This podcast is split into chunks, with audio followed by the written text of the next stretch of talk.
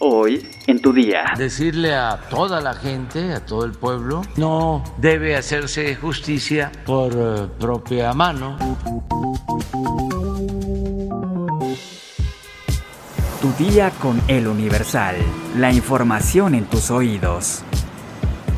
Hola, hoy es martes 21 de junio de 2022, segundo día de la semana y al segundo estarás informado. Entérate. Nación.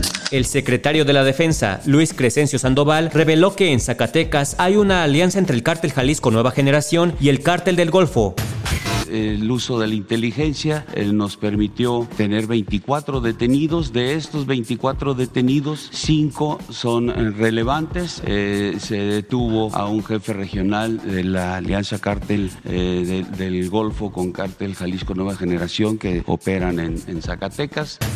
El presidente Andrés Manuel López Obrador llamó a la sociedad a no hacer justicia por su propia mano decirle a toda la gente, a todo el pueblo, que se tenga confianza en las autoridades y no debe hacerse justicia por eh, propia mano. Eso está prohibido, pero además significa un acto injusto, inhumano, no corresponde a lo que debe ser una sociedad responsable.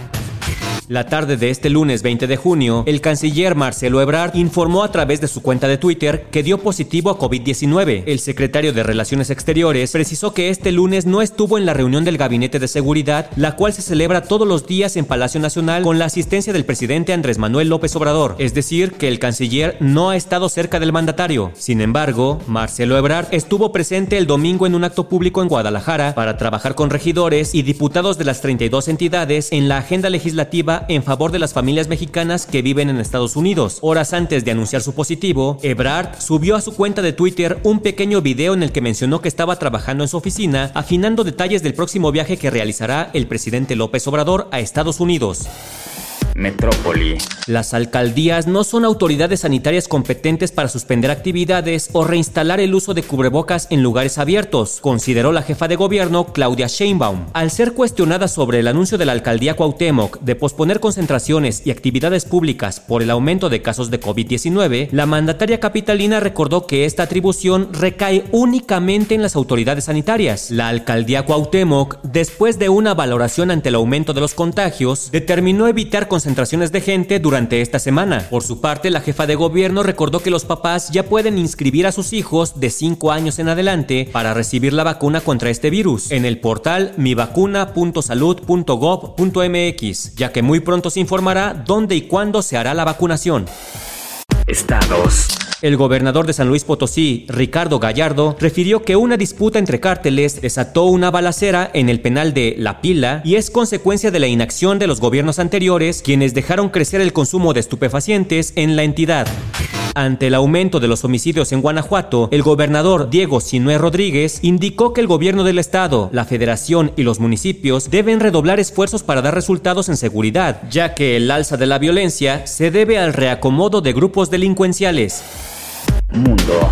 El frágil estado de salud del Papa Francisco, que aplazó su viaje a África, alimenta los rumores sobre una posible renuncia, pero los expertos advierten que no hay que darla por sentado. Su visita a República Democrática del Congo y a Sudán del Sur, prevista para inicios de julio, fue postergada indefinidamente. Desde principios de mayo, el Papa de 85 años utiliza una silla de ruedas o un bastón, esto a causa de un fuerte dolor en su rodilla derecha. Para aliviarlo, el Papa recibe regularmente inyecciones y sesiones de fisioterapia, según el Vaticano, que mantiene un perfil bajo sobre su salud. Sin embargo, estos raros cambios de última hora en la agenda de la Santa Sede han reavivado las preocupaciones sobre la capacidad de Jorge Bergoglio para gobernar y han despertado los rumores de una posible dimisión. En 2014, el propio pontífice contribuyó a alimentar la hipótesis, al considerar que el Papa Benedicto XVI había abierto una puerta al renunciar a su cargo. Cartera. Demandan a Elon Musk por promover la criptomoneda Dogecoin. El monto de la demanda asciende a 258 mil millones de dólares. Un inversionista de Dogecoin, criptomoneda creada originalmente como una broma pero cuyo valor aumentó y disminuyó a medida que la promovía Elon Musk, presentó el jueves una demanda de 258 mil millones de dólares contra el multimillonario y sus empresas. Johnson solicita que su denuncia, presentada ante un tribunal de Nueva York, se clasifique como demanda colectiva en nombre de quienes han sufrido pérdidas al invertir invertir en Dogecoin desde 2019. Según Johnson, desde que Elon Musk comenzó a promocionar la moneda virtual, los inversores han perdido alrededor de 86 mil millones de dólares. Su deseo es que Musk reembolse a los inversionistas esta suma, además de pagar el doble de daños, 172 mil millones adicionales. Vaya problema que están ocasionando las criptomonedas. Espectáculos. Disney tendrá su primer personaje LGBT. Si no bastara con la polémica que causó el beso entre dos mujeres en Lightyear, Disney está por estrenar Un Mundo Extraño, la primera película de la compañía que incluye un personaje abiertamente gay, pues en el tráiler de la cinta puede apreciarse una escena de coqueteo entre dos hombres. La película Lightyear recaudó 51 millones de dólares en su estreno la semana pasada en las salas de cine de Estados Unidos, una cifra relativamente baja, de acuerdo con las expectativas puestas en la más reciente apuesta de Disney Pixar, pues para su financiación contó con un presupuesto de 200 millones de dólares. No queda claro si la indiferencia del público se debe a la escena del beso lésbico, pero en este contexto, Disney presenta Un Mundo Extraño. La película fue presentada en el Festival Internacional de Cine de Animación en Francia, que se organiza año con año. Se estrenará el próximo otoño, el 23 de noviembre. Con toda esta polémica, ¿irás a verla?